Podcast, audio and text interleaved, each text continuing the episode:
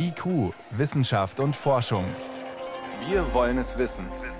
Ein Podcast von Bayern 2. Stellen wir uns vor, es gäbe keine Patente auf die Corona-Impfstoffe, dann könnte jede Firma, jeder Staat einen solchen Impfstoff herstellen, ohne dafür bezahlen zu müssen.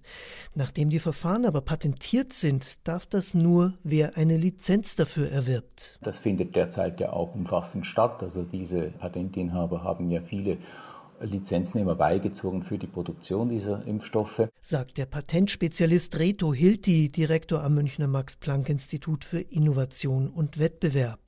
So wird in Indien mit einer Lizenz der AstraZeneca-Impfstoff hergestellt. Aber das reicht nicht für das riesige Land und auch Südafrika bräuchte dringend mehr Impfstoff. Beide Staaten haben den Bedarf unterschätzt. Andere haben zu spät auf die Pandemie reagiert. Die meisten ärmeren Länder können sich aber schlicht nicht ausreichend Impfstoff leisten. Elisabeth Masute von Ärzte ohne Grenzen. Was wir leider eben jetzt sehen, ist, dass ähm, andere Maßnahmen wie zum Beispiel Freiwilligenlizenzen noch nicht in dem Umfang geschlossen wurden, dass wirklich der Bedarf im globalen Süden vor allen Dingen auch gedeckt werden kann. Und deshalb ja, würden wir die Forderung nach Patentaussetzung unterstützen. Das tun nun nach langem Zögern seit Mittwoch auch die USA. Doch in ihrer Generalversammlung konnte sich die Welthandelsorganisation darauf nicht einigen.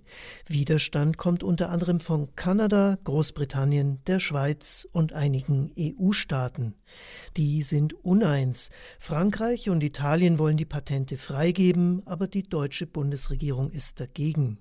An den Patenten zu rütteln, das würde nämlich das Problem nicht lösen, dass es zu wenig Impfstoff gibt, sagte etwa Bundesgesundheitsminister Jens Spahn in der vergangenen Woche. Ich nehme wahr, wie alle Hersteller Kooperationspartner auf der ganzen Welt suchen, um mehr zu produzieren. Insofern haben wir ja überhaupt nicht das Problem, dass irgendjemand nicht ausreichend herstellen will und auch nicht bereit wäre, es für alle Länder auf der Welt zur Verfügung zu stellen. Aber, so der Minister, in Entwicklungsländern seien keine geeigneten Firmen und Produktionsstätten zu finden.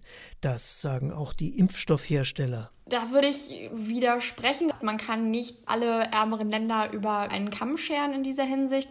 Und das Gute ist, wenn wir zum Beispiel uns auch mRNA-Plattformtechnologien anschauen, da ist es ja so, dass auch Produktionsstandorte, wo vorher gar kein Impfstoff produziert wurde, wie ja zum Beispiel in Marburg, ja, das Werk bei Marburg, ehemals Novartis, da wurden ja gar keine Impfstoffe hergestellt. Also da gibt es doch erheblich größere Kapazitäten, als man vielleicht bisher denken würde. Kommt nicht in Frage, meinte BioNTech-Chef Uwe Schein letzte Woche in der Neuen Zürcher Zeitung. Marburg sei in Ordnung für die mRNA-Technologie seiner Firma, aber sinngemäß doch nicht Malawi.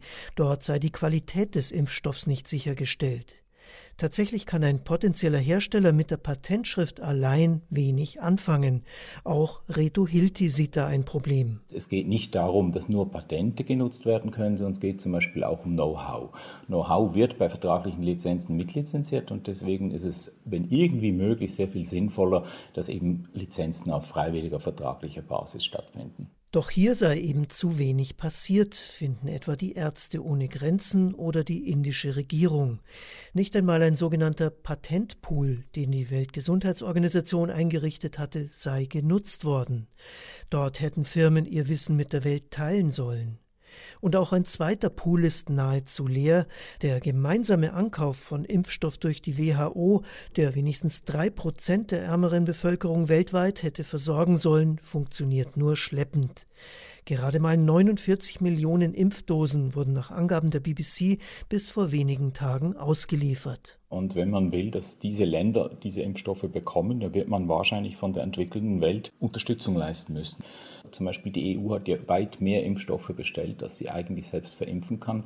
Solche Impfstoffe könnten diesen Ländern ja zur Verfügung gestellt werden. Denn der weltweite Markt ist von den reichen Ländern leer gekauft. Aber das liegt an deren Macht und finanziellen Möglichkeiten und nicht daran, dass Impfstoffe patentiert sind. Doch die Forderung, die Patente aufzuheben, bleibt auf der Tagesordnung.